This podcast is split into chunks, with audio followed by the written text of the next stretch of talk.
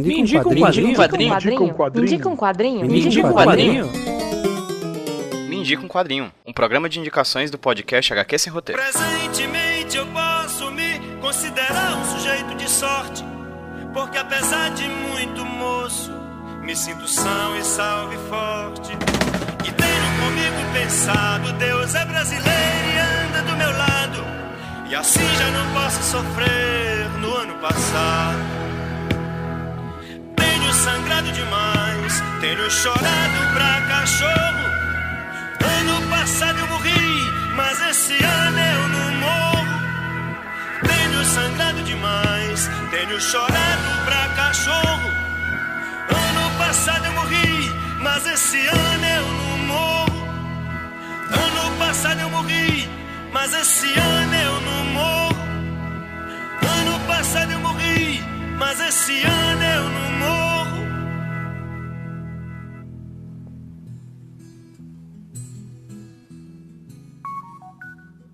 E aí, meu povo, beleza? Aqui quem tá falando com vocês é o Pedro, trazendo pra vocês mais um Indie Quadrinho, um podcast de indicações aqui do HQ Sem Roteiro Podcast. E hoje quem vai indicar um quadrinho pra vocês não vai ser eu, vai ser uma amiga de longa data, uma queridíssima que recentemente apareceu aqui pelo feed do HQ Sem Roteiro, mas que há muito tempo apareceu na minha vida. Hoje quem vai indicar pra vocês um quadrinho é a Luísa Lima, uma amiga de longa data que eu conheci por causa dos podcasts, basicamente desde quando eu comecei a fazer podcast lá das minhas primeiras gravações no Iradex, que hoje é Rede Iradex Produções Associadas, né? Enfim, eu gravava os podcasts do Iradex com ela e a gente acabou virando muito amigo. E hoje ela um quadrinho pra vocês que, enfim, me marcou bastante essa indicação dela, porque demonstra, de certa maneira, que o trabalho que tá sendo feito tanto aqui no HQ Sem Roteiro, quanto no Midi Quadrinho, quanto nos eventos que eu realizava anteriormente, tá dando certo. A minha ideia e o meu intuito desde o começo é fazer as pessoas lerem quadrinhos. E quem já lê quadrinhos, ler quadrinhos diferentes, ler quadrinhos de outros locais do mundo e histórias que elas não estão habituadas a ler. Então é basicamente sobre isso que a Luísa vem falar hoje. Ela vem indicar um quadrinho pra vocês que ela conheceu em um evento que eu realizava antes mesmo de fazer podcast. Então, sem mais delongas, eu vou deixar vocês com a Luísa Lima. Luísa, muito obrigado pela sua participação aqui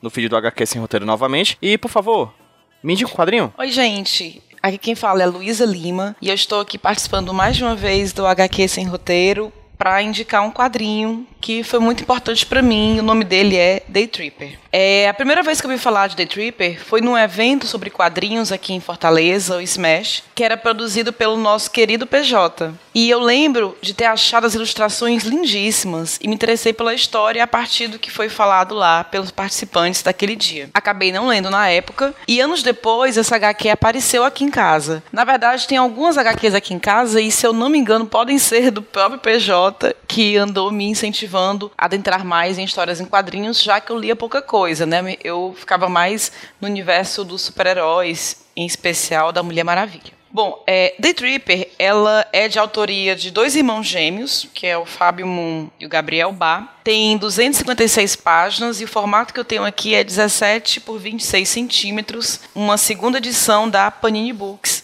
e foi lançado em 2011.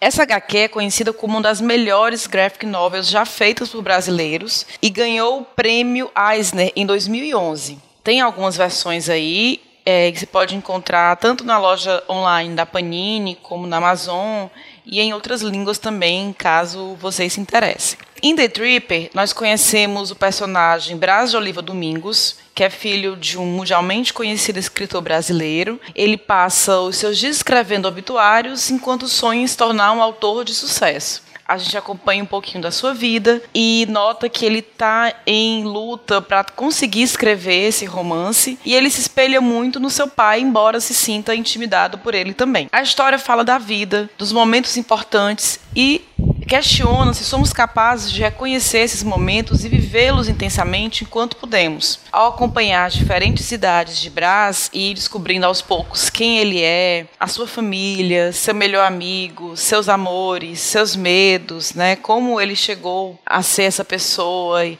e tudo mais, nós conhecemos também um pouquinho de nós e um pouquinho da vida e das reviravoltas que ela dá. É uma história muito surpreendente que chamou minha atenção pela simplicidade com que é escrita e por fatos marcantes na história do Brás em que a gente pode tranquilamente se identificar. Eu espero que vocês se interessem em ler também, porque é uma história muito cativante e acho que para pessoas da minha geração, que tá na minha idade, aí na casa dos 30, né, quase chegando aos 40, a gente reflete, a gente tá, tende a refletir muito sobre a nossa vida, sobre o que vamos deixar de legado, sobre como nós vivemos, né, os momentos passados, a nossa juventude, como levar adiante a partir daqui. Então eu indico bastante. E, sem, e quem quiser saber é, falar um pouco mais dessa história comigo, sobre outras coisas, você pode me encontrar falando abobrinhas no Twitter, arroba Luísa Lima, e todo o Instagram também, arroba Luísa Lima, e sempre disposto a trocar umas ideias. É isso, essa é a minha indicação de hoje. Valeu, PJ. Um abraço a todos os ouvintes do HQ Sem Roteiro.